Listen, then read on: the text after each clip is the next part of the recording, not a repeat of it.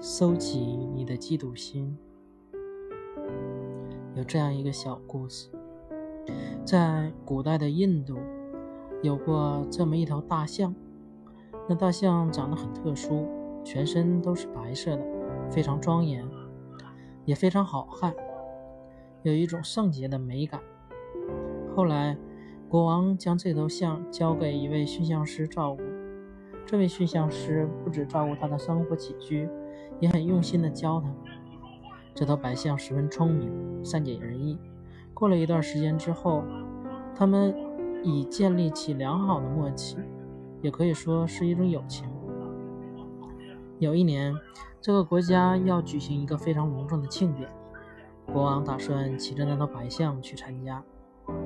于是，驯象师奉命将白象清洗、装扮了一番，又在他的背上披上一条白毯子之后。才把大象交给了国王。于是，国王就在一些官员的陪同下，骑着白象进城看庆典。由于这头白象实在是太漂亮了，又庄严又圣洁，群众全都围过来，一边赞叹，一边高喊着：“象王，象王！”这时，骑在象背上的国王觉得自己所有的光彩都被这头白象抢走了，心里十分生气。嫉妒，很快的绕了一圈后，就不悦的打道回府，回到自己的宫殿。一回王宫，他就马上问驯象师：“这头白象有没有什么特殊的记忆？”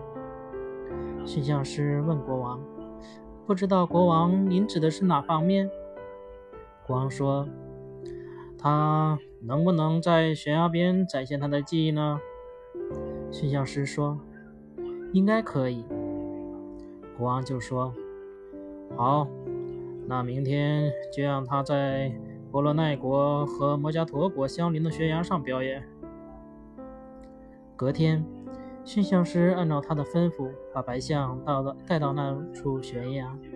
国王就说：“这头白象能用三条腿站立在悬崖上吗？”驯象师说：“这简单。”他骑上象背。对白象说：“来，用三条腿站立。”果然，白象立刻就抬直脚。国王又说：“他能两脚悬空，只用两条腿站立吗？”可以。驯象师就叫他缩起两脚。白象很听话的照做。国王接着又说：“他能不能用三条腿悬空？”而只用一条腿站立，我倒很想看看这位象王的表现呢。驯象师一听这话，终于明白了，国王并不是想看表演，而是存心要置白象于死地，就对白象说：“你这次要小心一点，说起三条腿，用一条腿站立。”白象也很谨慎地照做。围观的群众看了，热烈地为白象鼓掌喝彩。国王越想心里越不平衡，就对驯象师说：“他能把这条后腿也缩起来，全身飞过悬崖吗？”这时，驯象师悄悄地对白象说：“国王存心要你的命，我们在这里会很危险，那么我们就越飞越过高空。”飞跃到对面的悬崖吧，还可以逃过一劫。不可思议的是，这头白象竟然真的把后脚悬空飞起，载着驯象师飞越悬崖，进入波罗奈国。波罗奈国的人民看到白象飞来，全城都欢呼了起来。国王很高兴地问驯象师：“你从哪儿来？为何会骑着白象来到我国家？”